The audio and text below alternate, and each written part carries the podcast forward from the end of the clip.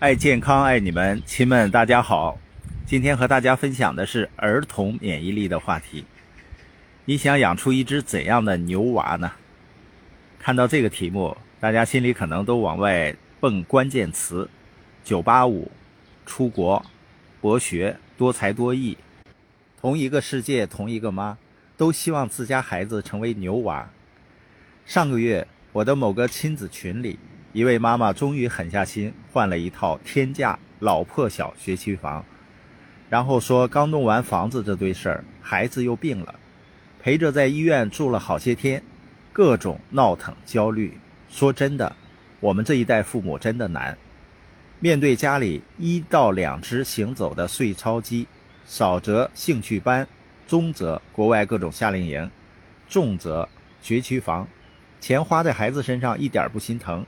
生怕孩子输在起跑线上，但是有多少父母聚焦在培养学习成绩时，却忽略了国家卫生健康委公布的报告里，中国青少年总体近视率高达百分之五十三点六，六到十七岁儿童青少年的超重率与肥胖率达到百分之十一点一和七点九。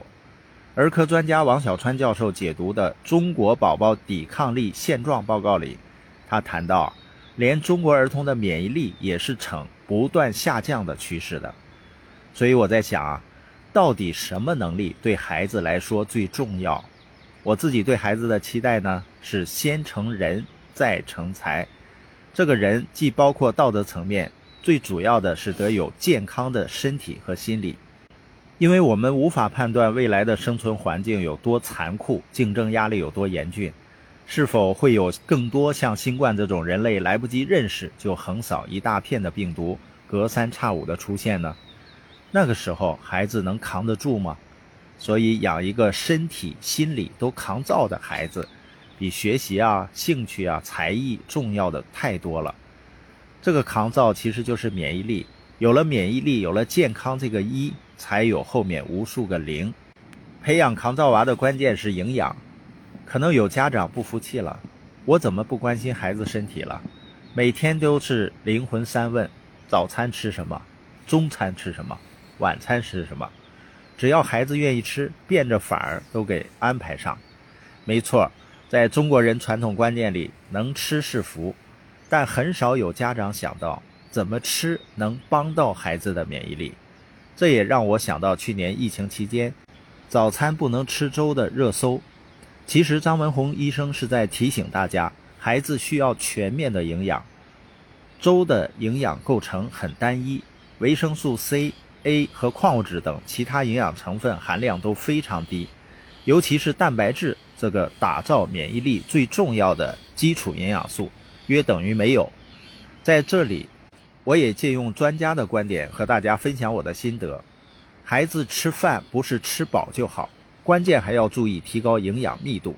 孩子的免疫力正在成长，你给他一点阳光，他就会灿烂一点。尤其在零到七岁，既是免疫力不全期，也是免疫力构成的黄金期。那么从免疫力的角度而言，现在的孩子最容易缺的是哪些营养素呢？首先。是各路专家都在呼吁的早餐营养缺失的问题，你知道吗？我们国家居然有百分之八十的孩子早餐营养是不达标的，有二点七亿的在校生蛋白质摄入量仅为标准的百分之六十五，这就难怪张文宏医生这么激情地呼唤孩子们要注意蛋白质的摄入了。关于蛋白质，大家也看到了一场疫情就把这个营养素带火了。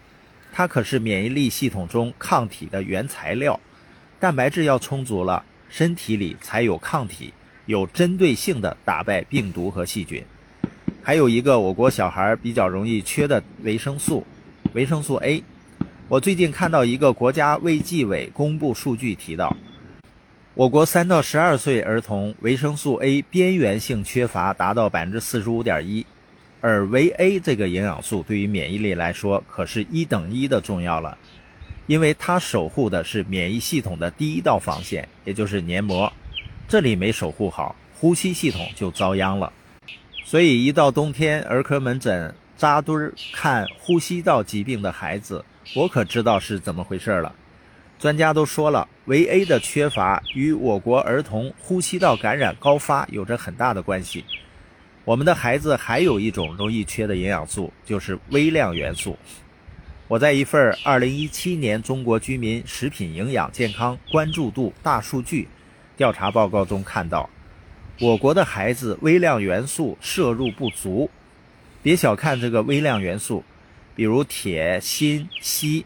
可都是免疫力营养素团队中的重要担当。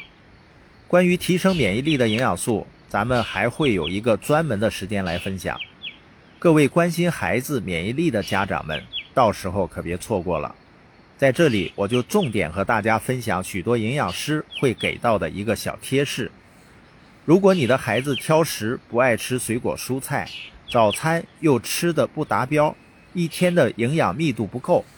可以先从调整饮食习惯开始，同时也可以选择适合儿童食用的含有维生素 A、B、C、D、铁、锌、硒的复合补充剂，作为孩子日常饮食的一个补充。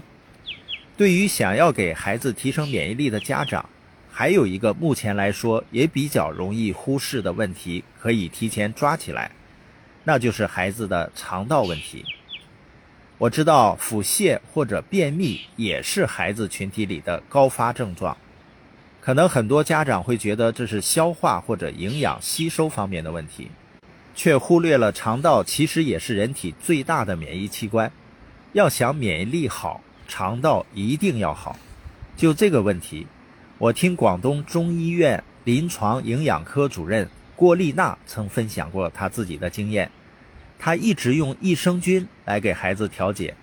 听郭主任说啊，他的孩子在幼儿园后没有生过病，这是不是也是很多家长的愿望呢？